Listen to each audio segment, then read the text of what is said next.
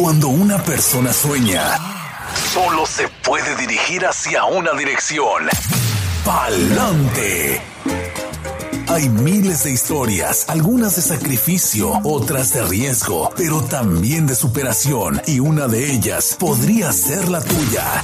Inmigración, sueños, retos y triunfos. Bienvenidos al programa Pa'lante mi gente, de la firma de abogados Vázquez en Servi. Efectivamente, y es a la abogada Bárbara Vázquez a quien le damos una vez más la bienvenida. Gracias, abogada. Buenos días. Muy buenos días a todos y aquí con ustedes, como de costumbre, en nuestra programación de Palante Mi Gente. Hoy día vamos a estar hablando de un tema muy importante, pero como siempre, primero queremos recordarles que la información que reciben por este medio es de carácter general y no sustituye una consulta formal con un abogado que se especialice en la materia de migración. Hoy día vamos a estar hablando del tema del estatus U, ya una vez que una persona ha recibido la aprobación de su estatus U, cuándo y cómo puede hacer su trámite para ajustar su estatus a residente permanente. Como sabemos, hemos hablado muchísimo sobre el estatus U, quienes podrían calificar para recibir el estatus U, cuáles son los delitos que son cometidos contra una persona, delitos de violencia para poder calificar y solicitar este beneficio migratorio pero en realidad nunca hemos hablado profundamente de cómo y cuándo la persona puede ajustar su estatus a residente permanente y sabemos que el trámite para el estatus U es un trámite bastante abrumador, no solo por los requisitos evidenciales, pero también por los muchos años de espera que tiene que esperar la persona para recibir la aprobación de su estatus U. Y esa larga espera, lo hemos explicado, es dado a que el gobierno ha implementado una cuota muy limitada de solamente 10 mil visas U anuales. Esa cuota hace muchos años ya está agotada, dado a que hay más solicitantes para el estatus U de lo que hay visas U disponibles. O por eso a veces cuando una persona aplica para el estatus U, hay un tiempo bien largo sin escuchar noticias sobre su caso y no es que en realidad el abogado no ha hecho nada, es simplemente que el abogado no puede hacer nada porque estamos esperando a que se vuelva a abrir la cuota para ver si entonces el cliente recibe dentro de esas 10 mil visas UCA y la solicitud del cliente para recibir el beneficio. Ahora, cuando una persona ya tiene su aprobación de su estatus U, entonces, por lo general, la ley exige que la persona demuestre que cumple con varios requisitos para poder entonces aplicar para la residencia y ajustar su estatus. El primer requisito es tener presencia física y continua en estatus U por un periodo mínimo de tres años. O sea, la persona cuando recibe su estatus U va a tener que estar en estatus U por un periodo de tres años por lo general para entonces ser elegible a hacer su trámite para el ajuste de estatus. También es muy importante tener su estatus U válido, o sea, que no esté vencido en el momento de solicitar el ajuste de estatus a residente permanente no ser considerado inadmisible para la residencia permanente por haber cometido actos de persecución, genocidio, tortura o asesinatos extrajudiciales. Esas son las bases de inadmisibilidad que una persona tiene que evitar cuando está aplicando para la residencia bajo el trámite de estatus U. Si existe un historial penal o un historial migratorio, el solicitante para el ajuste de estatus tendrá que demostrar que se merece que el gobierno ejerza la discreción favorablemente en su caso, no obstante a los factores adversos que existan el beneficiario del estatus U no pudo haberse rehusado tampoco irrazonablemente a proveer asistencia en la investigación del crimen o si han enjuiciado al agresor y si el agresor fue capturado, si lo llamaron al testigo o a, a la víctima para testificar, o sea, hay que demostrar en este trámite para el ajuste de estatus, a lo mejor simplemente con una declaración jurada del solicitante que nunca se rehusó a proveer asistencia a las autoridades. También el beneficiario de estatus U debe declarar que su presencia en Estados Unidos es justificada, ya sea en base humanitaria o para promover la unidad familiar o para el interés público. Y aquí también esto lo hacemos con una declaración de la persona que está solicitando la residencia bajo el estatus U. Y aunque bajo la ley de inmigración son pocas las bases de inadmisibilidad que aplican en el contexto de una solicitud para el ajuste de estatus, después de que la persona haya sido aprobada para el estatus U, el gobierno siempre es libre de negar la solicitud para la residencia si en su discreción opina que el solicitante ha cometido algún delito penal y que no se merece que el gobierno ejerza la discreción favorablemente en su caso. Y por esto, en casos donde existe lo que sea un historial migratorio, un historial penal, siempre es importante introducir evidencias de rehabilitación y factores positivos en apoyo a la solicitud para la residencia que puedan mitigar esos factores negativos que pueden existir en un caso como hemos explicado, es muy importante también mantener evidencias de la presencia física y continua en Estados Unidos por tres años, porque eso va a ser uno de los requisitos claves cuando la persona va a poder aplicar para la residencia después de haber sido aprobada el estatus U. Esos tres años en estatus U tiene que ser algo que la persona pueda documentar con evidencias y usualmente, por ejemplo, vamos a someter declaraciones de impuestos, talones de cheque, récords escolares, récord médico, estados de cuentas bancarios, para darles unos ejemplos de las evidencias. Es muy importante que durante ese periodo de tres años la persona vaya acumulando todas estas evidencias de su presencia física y continua durante ese periodo de tres años antes de solicitar su residencia bajo el estatus U. También si la persona piensa que a lo mejor no va a poder aplicar antes de que se le venza el estatus U. Usualmente el gobierno le va a otorgar un permiso de trabajo a la persona y le va a aprobar el estatus U por un periodo de cuatro años, pero la persona no tiene que esperar cuatro años. La persona, como hemos explicado, a los tres años ya bajo el estatus U puede aplicar a la residencia permanente, pero hay situaciones a veces que se presentan donde la persona ya se está acercando a los cuatro años en estatus U y tal vez por algo que se le ha presentado en la vida, a lo mejor por la economía, no puede o sabe que no va a poder presentar su solicitud de ajuste de estatus. Entonces ahí es muy importante que la persona entregue una solicitud para extender el plazo de su estatus U para que entonces cuando vaya a aplicar para su residencia pueda demostrar que ha estado y que continúa estando bajo un estatus U válido. Eso es muy, muy importante. A veces se presentan casos donde ya se ha vencido el estatus U y siempre hacemos el pedido de extensión explicando en ese pedido de extensión que no obstante a que ya se ha vencido el estatus U, existieron circunstancias extraordinarias por la cual la persona no pudo aplicar durante el plazo y en muchas ocasiones el gobierno en su discreción va a aprobar esa extensión. En el momento de solicitar el ajuste de estatus, las personas que tienen estatus U deben de tomar en cuenta que van a estar nuevamente bajo la lupa del gobierno. El gobierno va a revisar todos los factores en el caso y si por alguna razón el gobierno opina que el estatus U fue otorgado en error o que la persona no se mereció que el gobierno ejerciera esa discreción favorable. En el caso, el gobierno puede revocar el estatus U y negar lo que es el ajuste de estatus. Y esto sucede a veces cuando hay, por ejemplo, un delito que se ha cometido después de que el gobierno aprobó el estatus U y ahí la persona entonces es más importante que la persona divulgue el delito que cometió, que exprese remordimiento por haber cometido el delito, que pueda demostrar que ha sido rehabilitado por ese delito y que cumplió con todos los requisitos y fue condenado por el delito. Y ahí entonces ahí existe esa posible complicación de que el gobierno pueda determinar en su discreción que a lo mejor esta persona no se merece que le otorguen la residencia.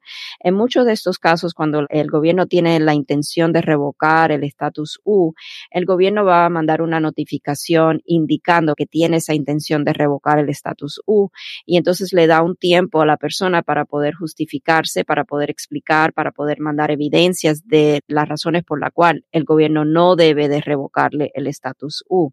Hay que tomar esto en cuenta y como muchos casos de inmigración, los casos de estatus U suelen ser bien complicados. Los requisitos y las evidencias necesarias para establecer el cumplimiento con esos requisitos a veces son muy contundentes. Y por esta razón siempre se les recomienda acudir a una asesoría legal con un abogado que se especialice en la materia de inmigración. Si acaso ha recibido el estatus U, pero ha ocurrido algo que a lo mejor piensa la persona que puede complicar su ajuste de estatus, acuda a su abogado. Si no tiene abogado, busque un buen abogado que lo pueda ayudar.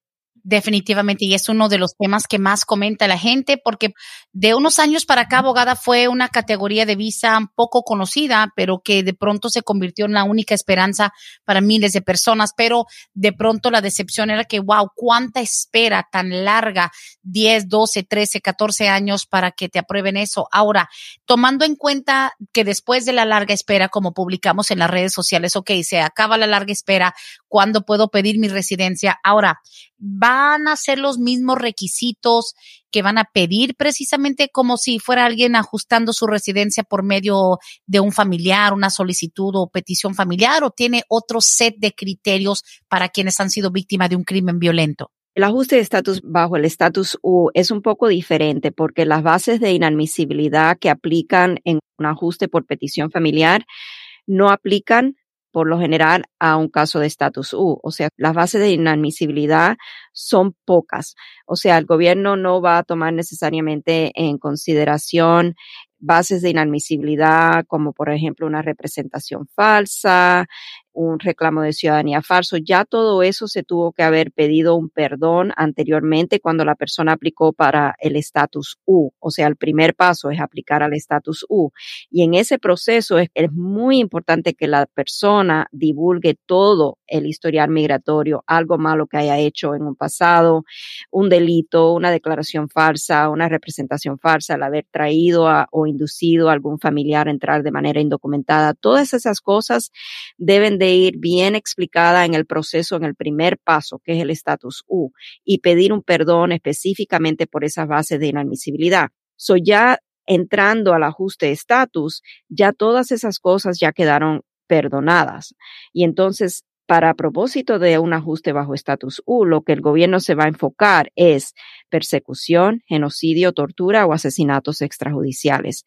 ¿Me entiendes? Son bases bien limitadas, pero siempre estamos basándonos en que ya las otras bases de inadmisibilidad fueron perdonadas en el primer paso, en el primer trámite, cuando la persona hizo su trámite para su estatus U.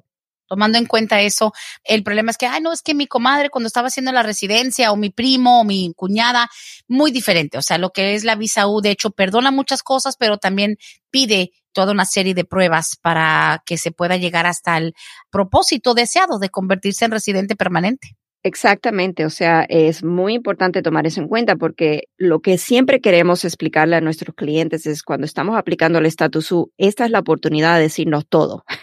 esta es la oportunidad de pedir un perdón que el gobierno va a considerar por el hecho de que usted ha sido víctima de un crimen de violencia díganos ahora todo para nosotros incluir todas esas bases de inadmisibilidad y pedir un perdón y explicar por qué usted se merece ese perdón en la discreción del gobierno. No espere a que le aprueben el estatus U con mentiras para después tener que rectificar la situación para tratar de lograr que le den la residencia porque entonces se está poniendo a la persona en, en, perjuicio que el gobierno le puede no solamente negar la residencia, pero también revocar el estatus U después de tantos años de espera. Claro que sí. Ahora, abogada, dándole un poquito más de profundidad a lo que dijo, eso de demostrar los tres años de presencia continua en los Estados Unidos, o sea, para cumplir ya con el requisito básico de pedir la residencia.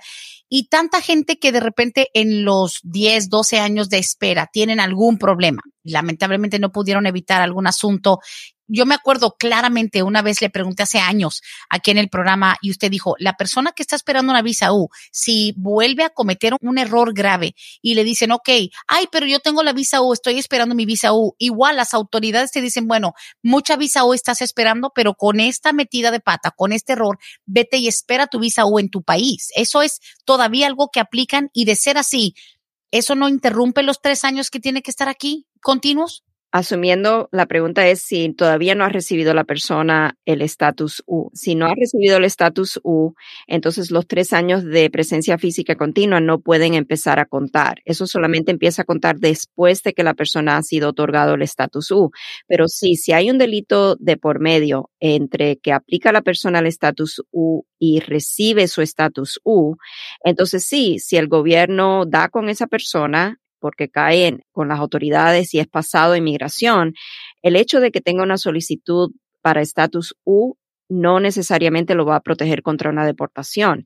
Y es cierto, muchas personas han tenido que salir del país por una orden de deportación y han tenido que estar afuera esperando que el gobierno le apruebe el estatus U. Y ya entonces es un proceso un poco diferente porque tenemos que hacer el proceso a través de la embajada para que le salga el visado de una visa U. Y entonces una vez que la persona entra a Estados Unidos, esa entrada ahí empieza a contar los tres años bajo estatus U. Ah, qué bueno. Ok, aclarando. Es cuando ya está aprobado y te dan el estatus de la visa U.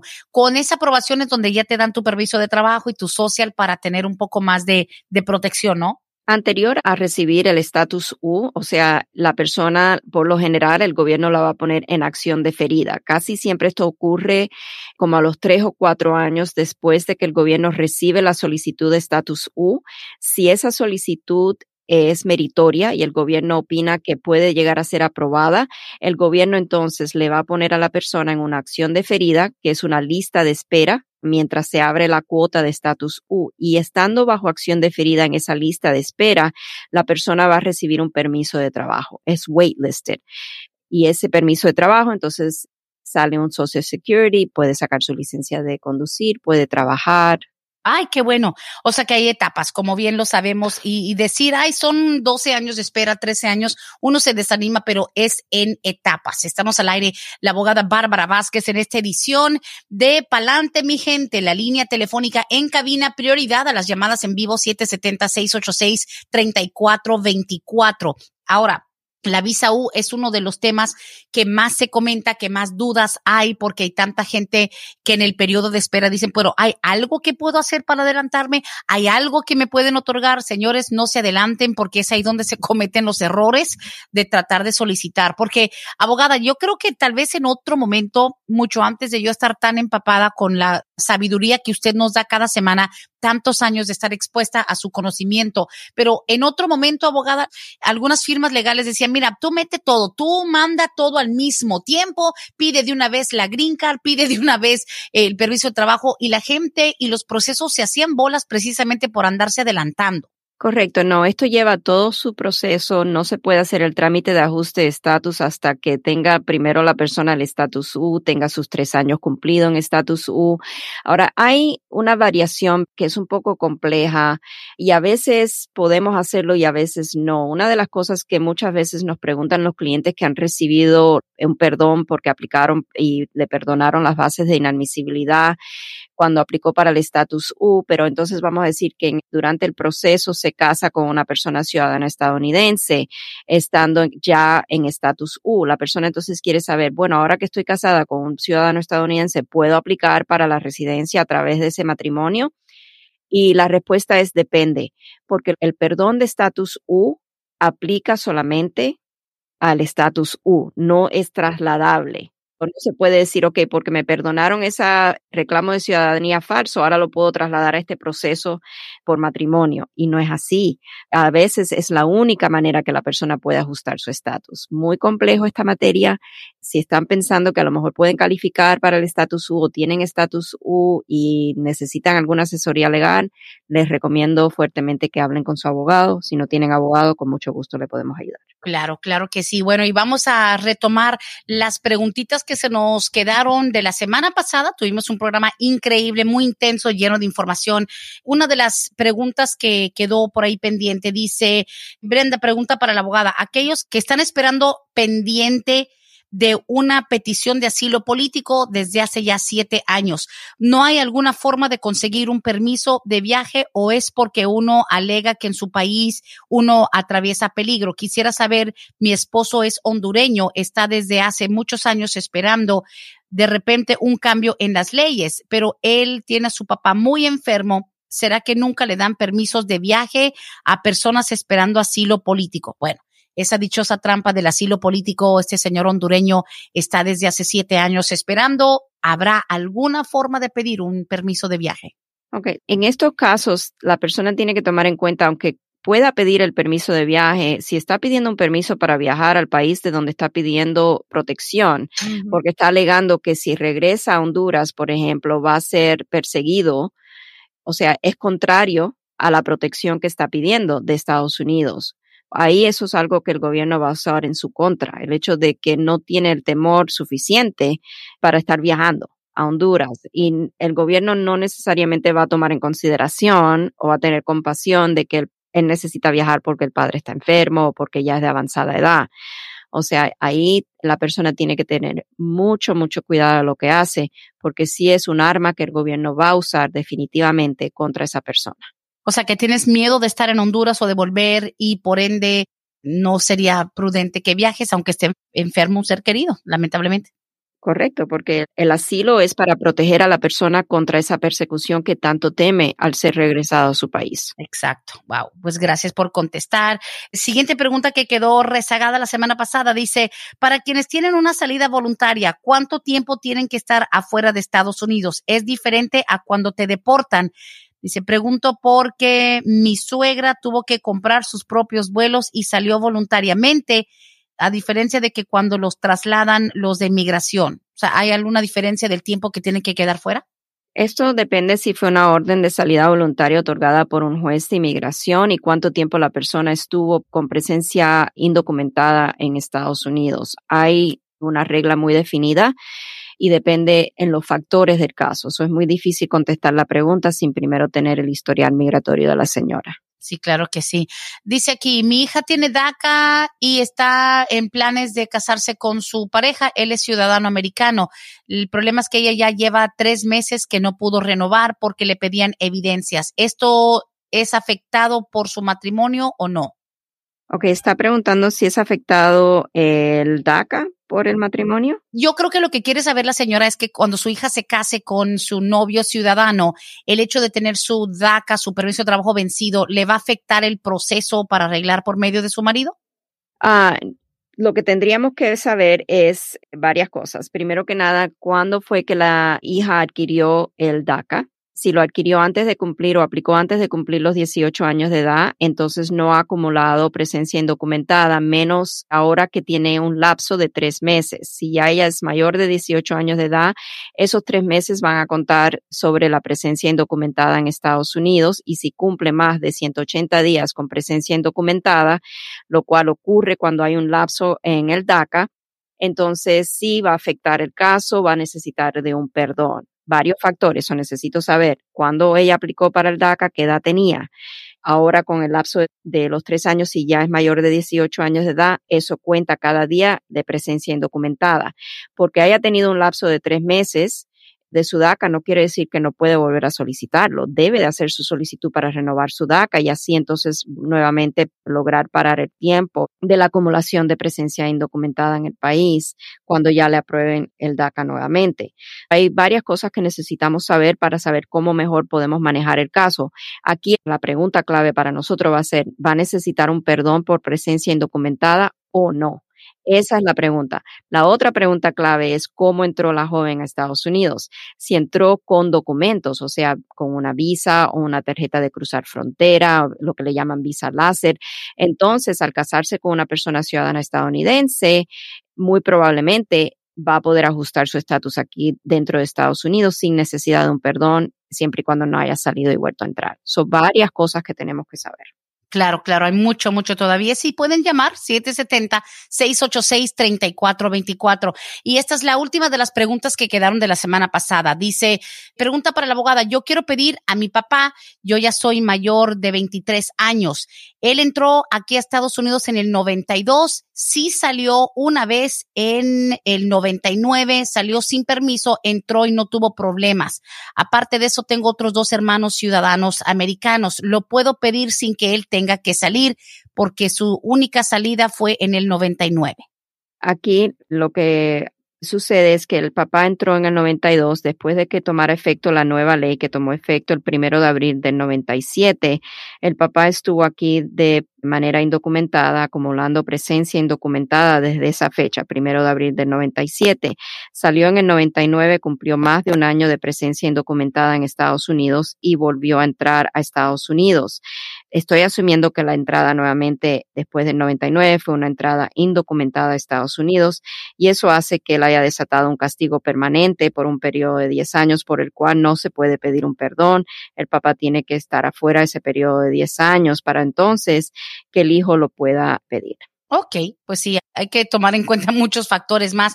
Yo creo que mucha gente se confía, abogada, de que, bueno, pues sí, yo salí o yo, mi vieja salió o mi papá salió, pero no lo agarraron. O sea, salió de indocumentado, pero no lo agarraron y aquí como si nada ha pasado.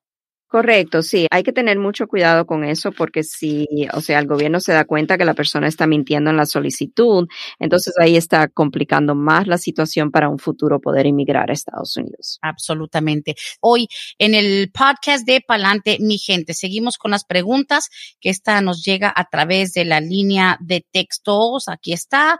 Dice, ¿cuánto tiempo tarda FOIA y la FBI para dar una respuesta? Gracias. Eso depende. La FBI, lo que estamos viendo en estos momentos es más o menos de tres a cinco meses, a veces un poquito más rápido. El FOIA puede demorar dependiendo a qué entidad del Departamento de Seguridad Nacional estemos pidiendo. El FOIA también depende mucho de qué tan viejo o antiguo es el caso, porque si el FOIA está ubicado en la central, entonces es más demorado el recibir los resultados. Es muy difícil decir. No hay un exacto ni el gobierno publica los tiempos de procesamiento para los FOIAs. Listo, muchas gracias. Vamos a la línea telefónica 770-686-3424, prioridad para nuestras llamadas en vivo. Buenos días, bienvenidos al podcast Palante mi gente, al aire con la abogada Bárbara. Hola, buenos días, Brenda. Buenos días, abogada. Muy buenos días. Una pregunta. A mi hijo lo deportaron hace, va para tres años. Lo agarraron allá en Florida. Él no iba manejando nomás porque vio a una camioneta de migración y se espantó y se fueron de ahí de la gasolinera. Por la camioneta de migración los fue siguiendo y los paró más adelante como 30 minutos, pidió sus papeles y todo, él no contestó mm. y los detuvieron allá en Miami.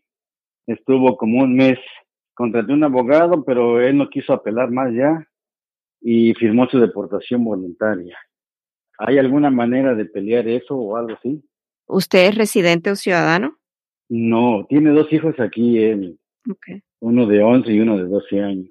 ¿Y cuánto tiempo estuvo su hijo aquí en Estados Unidos antes de que lo deportaron? Estuvo 17 años, más o menos 18 años. Ok, ¿algún otro antecedente con inmigración? Antes del incidente en Miami? No, nada, nada. Nomás cuando pasamos en el 2000 nos agarraron ahí en la frontera. Ok. ¿Y de qué país son? ¿De México? De México. Ok. ¿Y cuando lo detuvieron en la frontera, los regresaron luego, luego? Sí, sí, nos regresaron luego, luego. Ok. ¿Y volvieron a entrar en el mismo año 2000? Y volvimos a entrar en el 2000, sí. Ok. ¿Qué edad tenía su hijo en el año 2000 cuando lo detuvieron? Tenía 15 años. Ok. Una de las cosas que tendríamos que ver, no le digo garantía, garantía, pero tendríamos que mandar a pedir los expedientes a inmigración para estudiar el caso. Hay un nuevo dictamen de la Corte Suprema que recién el 29 de abril salió. El caso se llama Neis Chávez y en ese caso, dependiendo si a su hijo en algún momento dado le dieron una notificación de comparecencia a corte, si esa notificación de comparecencia estuvo deficiente, a lo mejor hay algo que se pueda hacer para ver si se puede hacer una cancelación de deportación. No le digo que lo podemos hacer, pero a lo mejor vale la pena estudiar esa probabilidad y depende de los factores del caso, algo que tendríamos que estudiar a través de un pedido de expediente porque sí me dijeron que había manera de que él pudiera regresar, que porque, bueno, lo que hicieron en ese tiempo era ilegal, porque es cuando estaba Donald Trump, que no tenía por qué haberlo parado migración ahí, sin haber hecho nada, pues lo único que fue es que se espantó cuando vio la camioneta de migración en la gasolinera, ya ni cargaron gasolina y se fue. ¿Los hijos de él qué edad tienen? 11 y 12 años. Okay a lo mejor vale la pena una fase investigatoria sobre el caso, a ver exactamente qué fue lo que sucedió y ver si se puede hacer a lo mejor una moción para la reapertura del caso, si hubo algún fallo en el debido proceso. Y si tiene él algún alivio contra esa deportación. A veces sí se puede hacer algo. No le estoy diciendo que en este caso se podría hacer algo, pero vale la pena investigar porque no vamos a saber si hay algo que se puede hacer hasta no ver el expediente migratorio. Sí, nunca tuvo, nunca tuvo problema con la policía, no, no nada de eso. Entiendo, pero al estar indocumentado en el país y específicamente en una zona fronteriza, o sea, estamos hablando de que ahí seguramente fue la patrulla fronteriza quien a lo mejor le implementó lo que es una orden expedita de remoción, porque casi todo el estado, si no me equivoco, de la Florida está dentro de esas 100 millas que tiene jurisdicción la patrulla fronteriza y eso es algo que tendríamos que ver, a ver qué alegaciones hicieron en su contra para ejecutar esa deportación. Ok, ok, está bien. Entonces voy a hacer una cita con, con usted, abogada. Ok, muy bien, me parece bien. Gracias. Gracias, 678-303-0018, amigo. Gracias. Siguiente llamada, tenemos otra en espera. Buenos días, bienvenidos al programa Palante, mi gente, con la abogada Bárbara Vázquez. Adelante, ¿los escuchamos? Sí, hola, buenos días. Muy buenos días. Bienvenida. Sí, mira, yo tengo una pregunta para la abogada. Este, mira, yo tengo 22 años aquí y pues no he tenido ningún problema con la ley y quería saber si yo calificaría para arreglar papeles, arreglar una visa. Ok. ¿Usted tiene aquí algún familiar, hijos de ciudadanos estadounidenses, cónyuge, mamá o papá, residente o ciudadano? No, solamente tengo un hijo de 17 años. Ok. ¿Tiene alguna intención él de entrar al ejército? No, él ahora mismo está en su último año de high school. Okay. ¿No le ha hablado nada de una intención en un futuro de entrar al ejército? Él antes estaba muy animado, pero ahora con esto que ha pasado con los soldados desaparecidos, con Vanessa aquí, se desanimó completamente, dice no más. Entonces, él ahora mismo está enfocado en el estudio. Okay. ¿Alguna vez ha sido usted víctima de un crimen de violencia en Estados Unidos? No, nada, no tengo nada de. Okay. Por lo general, para poder hacer un trámite para legalizar su estatus en Estados Unidos, tiene que haber una base para una petición familiar o, por ejemplo, si la persona ha sido víctima de un crimen de violencia, a lo mejor pedir una certificación para entonces poder pedir un estatus U. Su hijo, cuando cumpla los 21 años de edad, siendo el ciudadano americano, él la puede pedir. El problema en el caso va a ser que si usted ha tenido aquí más de un año de estatus indocumentado, lo cual me dice que lleva aquí ya 22 años en Estados Unidos. Para usted poder ajustar su estatus a través de una petición familiar bajo su hijo, tiene que caer dentro de una u otra posibilidad. Una de ellas es que usted haya entrado de manera documentada con una visa a Estados Unidos y que ya se haya quedado indefinidamente, pero que su entrada haya sido legal a Estados Unidos o la otra posibilidad es que usted cuente con cónyuge, residente o ciudadano, mamá o papá residente o ciudadano, para entonces poder usted pedir un perdón por la presencia indocumentada en Estados Unidos. Ah, ok. No, no tengo nada de eso. Ahí va a estar la complicación. No sea que haya un cambio en ley ejecutada por el Congreso, aprobada por el presidente, entonces tenemos esa traba de por medio. Y no se ha mencionado nada en la presidencia de Joe Biden, abogada Bárbara, donde piensen como que revivir la posibilidad de lo que es el ay, que era el DAPA, no sé si era el DAPA nada más para los padres de los que tienen DACA o para los padres de los nacidos aquí. Right, no, eso no se ha hablado. Lo que se ha hablado es de la posibilidad de a lo mejor quitar lo que son los castigos por presencia indocumentada, o sea, que la persona no tenga que salir de Estados Unidos para hacer su trámite. Y si eso llega a suceder, entonces sí podríamos volver a evaluar estas situaciones donde las personas han acumulado presencia indocumentada en Estados Unidos, porque para que ese castigo de los tres o diez años aplique, la persona tiene que salir del país. Al salir del país es cuando se desatan los castigos. Y por eso el gobierno nos da permiso en muchos casos cuando existe esa relación calificativa de mamá o papá o cónyuge residente o ciudadano, hacer un perdón por la presencia indocumentada, pedirlo antes de la que persona tenga que salir para que ya entonces la persona se vaya con el perdón previamente aprobado, porque al salir para su proceso consular es cuando se desata ese castigo. Ya tener ese perdón, entonces al llegar a la embajada, a su entrevista, ya la persona tiene el perdón aprobado de antemano. Pues así es, amiga. Mientras tanto, seguir teniendo fe que algo tal vez cambie y seguirse portando bien, a ver qué cambia entre ahora y el momento en el que su hijo cumpla la mayoría, los 21. Bueno, pues muchas gracias y seguir esperando paciencia. Gracias. Gracias. Suerte, señora. Gracias.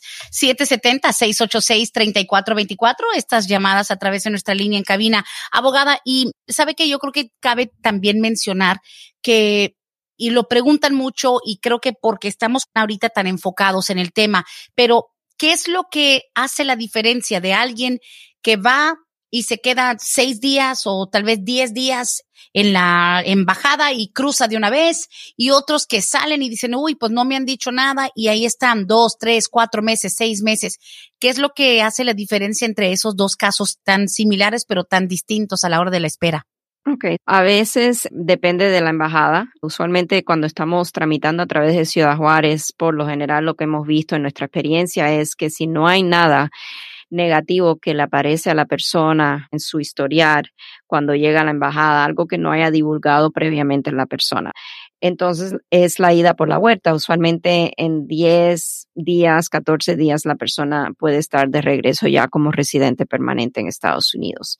Las otras embajadas, Honduras, El Salvador, a veces es más demorado el proceso, pero usualmente cuando estamos hablando de una persona que está fuera ya 3, 4, 6 meses, es porque hay algo que se le ha presentado en el historial migratorio. A veces esto se presenta, por ejemplo, cuando la persona a lo mejor aplicó para una visa de turista bajo pretensas falsas, ¿verdad? A lo mejor puso que estaba casado, que tenía hijos, etcétera, o que nunca había estado previamente aquí en Estados Unidos. Entonces esa mentira sale a relucir cuando la persona se presenta a su entrevista.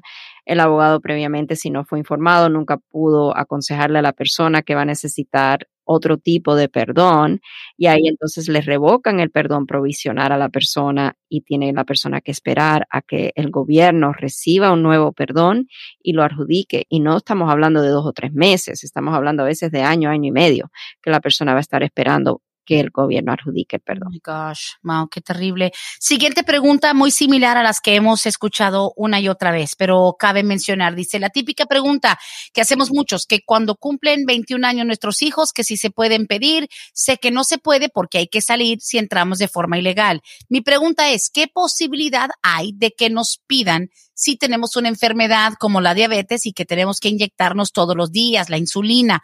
Y otra, entré de forma ilegal y nunca he tenido problemas con la ley, pero no hice la 245 y no tengo familiar cercano que sean ciudadanos, excepto mis hijos. Muy similar a la pregunta que nos llegó, o sea, no he tenido problemas, pero ¿hay alguna excepción o cambio cuando quien es pedido por un familiar o un hijo tiene diabetes y necesita inyecciones diarias?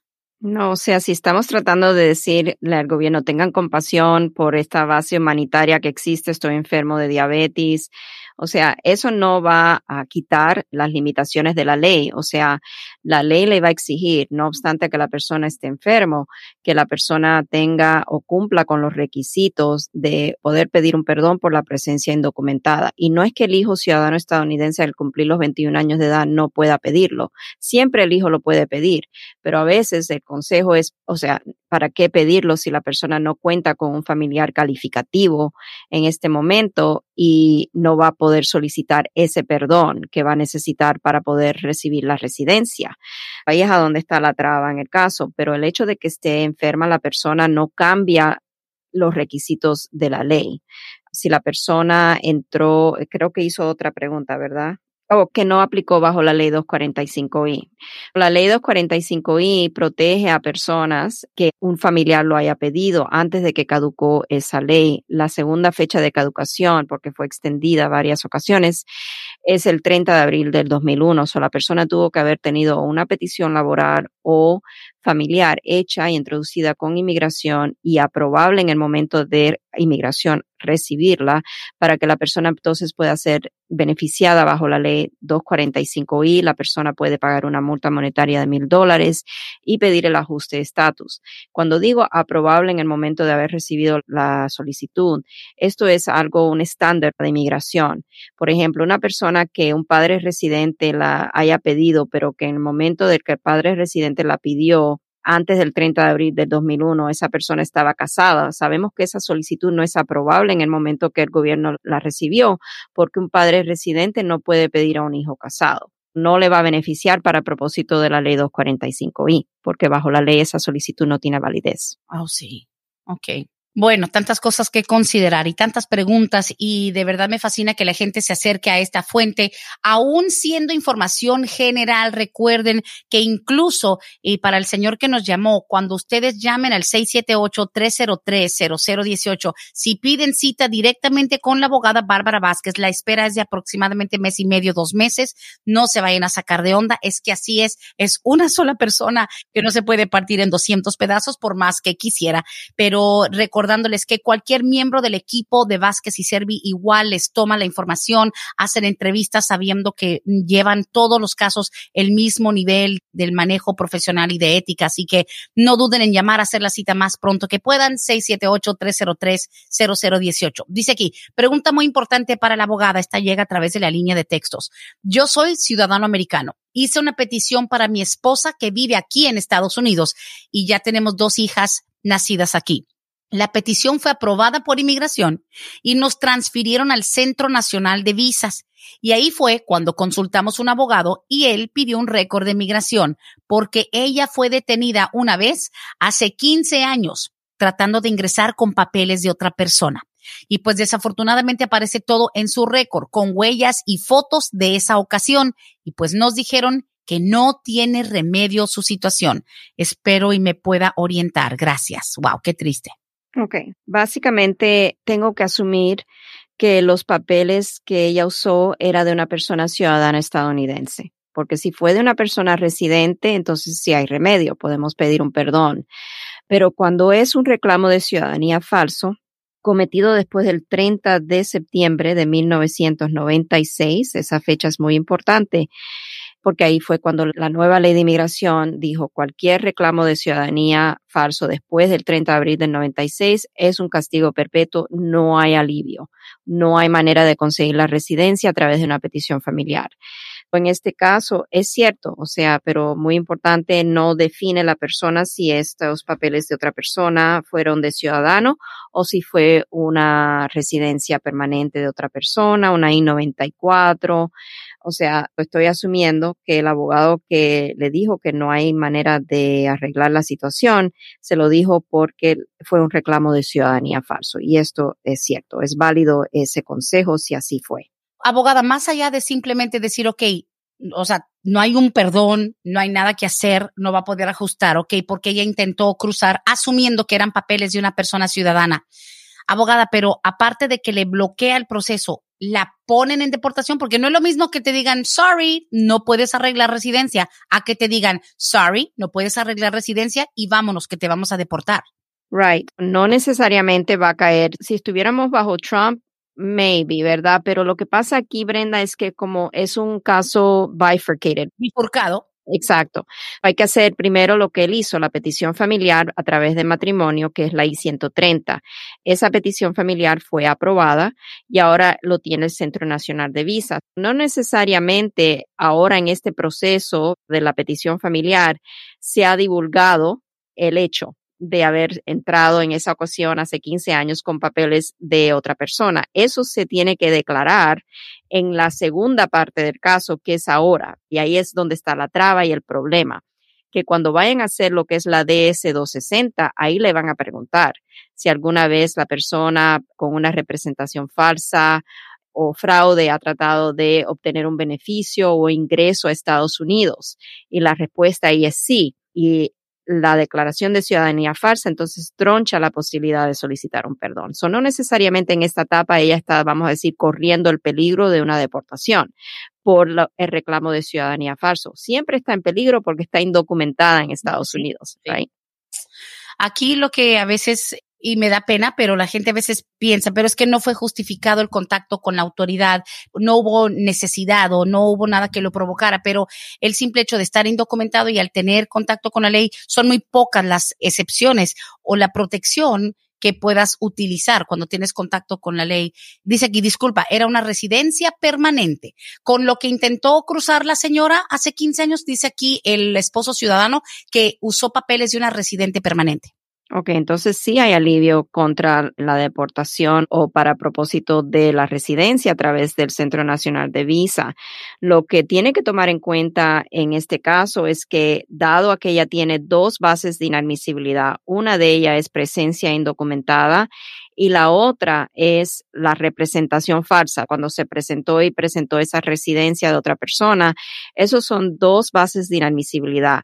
Ella no va a ser elegible para un perdón provisional aquí dentro de Estados Unidos para entonces salir con ese beneficio de ya tener el perdón provisional aprobado. Ella tiene que primero salir ir a la embajada cuando le salga la cita, ir y presentarse. Ahí hay que divulgarlo todo en la solicitud de S260, decir que sí hubo una representación y que sí hay presencia indocumentada. Y entonces ella tiene que atenerse a que después de esa entrevista es cuando el gobierno nos permite hacer el pedido para un perdón que sería el perdón por representación falsa y el perdón por la presencia indocumentada en Estados Unidos. Tiene que esperar el perdón que sea adjudicado estando ella fuera de Estados Unidos. Va a haber un periodo de, separación familiar, tal vez de año, año y medio a dos años hasta que ese perdón sea adjudicado. Ahí es donde está la diferencia por eso es tan importante, como pueden ver, los factores de los casos son tan importantes, porque un abogado le dijo no hay remedio y yo le estoy diciendo, bueno, tiene el familiar calificativo para propósito de solicitar un perdón de representación falsa si fue una residencia que presentó. Otra cosa que es muy importante tomar en cuenta aquí es lo siguiente, que no estamos hablando de esto, pero es otro tema. Ella hace 15 años presentó una residencia falsa.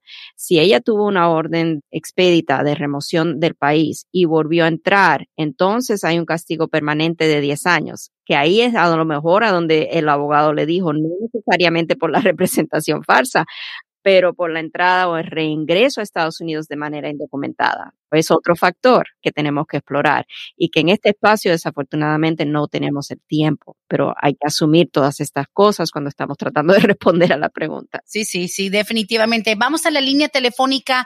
Buenos días, bienvenidos al programa Palante, mi gente, con la abogada Bárbara Vázquez.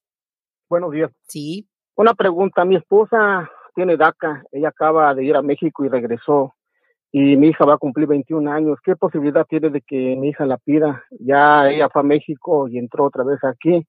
¿Hay alguna posibilidad de que ella pueda pedirla? Ok, su esposa salió con un permiso avanzado con Advance Parole. Sí, sí. Ok, lo que tenemos que saber, ¿y usted es residente o ciudadano o no? No, no, no, no, yo no tengo ningún documento, nada. Ok, ¿y ella, su esposa tiene mamá o papá residente o ciudadano? No, no, tampoco, no, tampoco, no, no tenemos nada, o sea que mi esposa no está, sus papás aquí están en México y todo. Ok.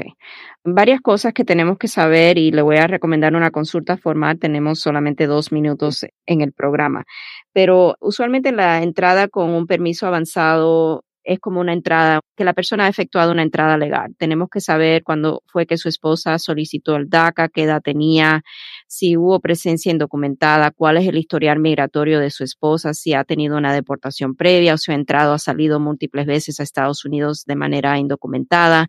O sea, porque esos factores pueden definir si podemos hacer un trámite a través de su hija o no. Usualmente cuando una persona sale con un advance parole, un permiso avanzado de viaje, esa salida no es considerada para propósito de desatar lo que es un castigo de presencia indocumentada, el castigo de los tres o diez años. Pero lo que tenemos que saber es si previamente ella desató ese castigo, previo a solicitar el DACA. Algo que le voy a recomendar es que llame si está interesado en saber si su hija la puede ayudar o no. Hay muchas cosas que explorar aquí para tomar una decisión de estrategia. Si usted quiere hacer una cita, es lo más recomendable. Porque puede existir posibilidad, pero tengo que saber más cosas de lo que usted me puede ofrecer en tan poco tiempo.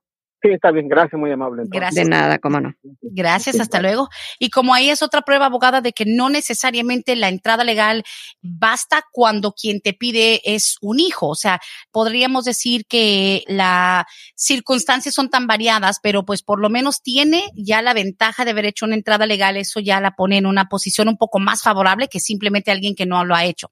Exacto. Y si, por ejemplo, ella, vamos a decir, entró una vez a Estados Unidos de manera indocumentada y ya nunca salió hasta salir ahora con el advance parole, bueno, hay un caso específicamente de la Junta de Apelaciones que nos indica que esa salida no es considerada una salida para propósito de desatar un castigo de presencia indocumentada. Cuando ella vuelve a entrar con su advance parole, si los factores se alinean con la ley, entonces sí podría existir la posibilidad de un ajuste de estatus a través de la hija, pero son tantos cosas que pueden tornar el caso de una manera u otra y por eso en una consulta de 45 minutos, una hora, tenemos el tiempo para explorar esos factores y darle una estrategia a la persona. Por supuesto. Pregunta relámpago aquí, dice, yo obtuve la residencia por medio de mi esposa ciudadana. En noviembre cumplo tres años con mi residencia. ¿Cuánto tengo que esperar para hacer la ciudadanía y cuál es el proceso? Porque nosotros seguimos igual casados. Ok. En este caso, y me interesa saber si la residencia que la persona adquirió es una residencia condicional, lo cual se la otorgan a una persona que lleva menos de dos años en el matrimonio cuando le otorgan la residencia. Si ya es una residencia de 10 años, entonces la persona puede aplicar a la ciudadanía dos años, nueve meses después de la fecha que recibió la residencia. Ya están casados, la persona puede ser elegible ya para aplicar a la ciudadanía. Si es un trámite de residencia condicional, por ejemplo, si la persona tiene una residencia de dos años, entonces tiene que pedir remover la condición de la residencia, pero tal vez al mismo tiempo puede solicitar ciudadanía. Hay que saber. Ah, claro que sí, abogada. No le robamos más tiempo. Se quedaron un par de textos, se quedó una llamada en la línea, pero sabemos que tiene otros compromisos igual entre clientes y los medios y demás promoción. Pero le agradecemos mucho para quien está en la línea telefónica. Please, denos una semanita para poderles cumplir. Llamen más temprano porque también nos encantaría que las llamadas fueran durante el inicio del programa. Pero bueno, hasta aquí esta edición de Palante, mi gente, abogada Bárbara. Como ve, sigue habiendo una gran necesidad de mucha ayuda y mucha información y los invitamos a que hagan su cita con cualquier miembro del equipo de Vázquez y Servi. Muchísimas gracias, Brenda. Para mí siempre es un placer estar aquí con ustedes y como siempre de costumbre los espero para el próximo martes a la misma hora. Gracias, abogada. Hasta la próxima edición. Hasta aquí hemos llegado hoy, pero siempre vamos pa'lante, mi gente, con Vázquez en Servi. Hasta la próxima.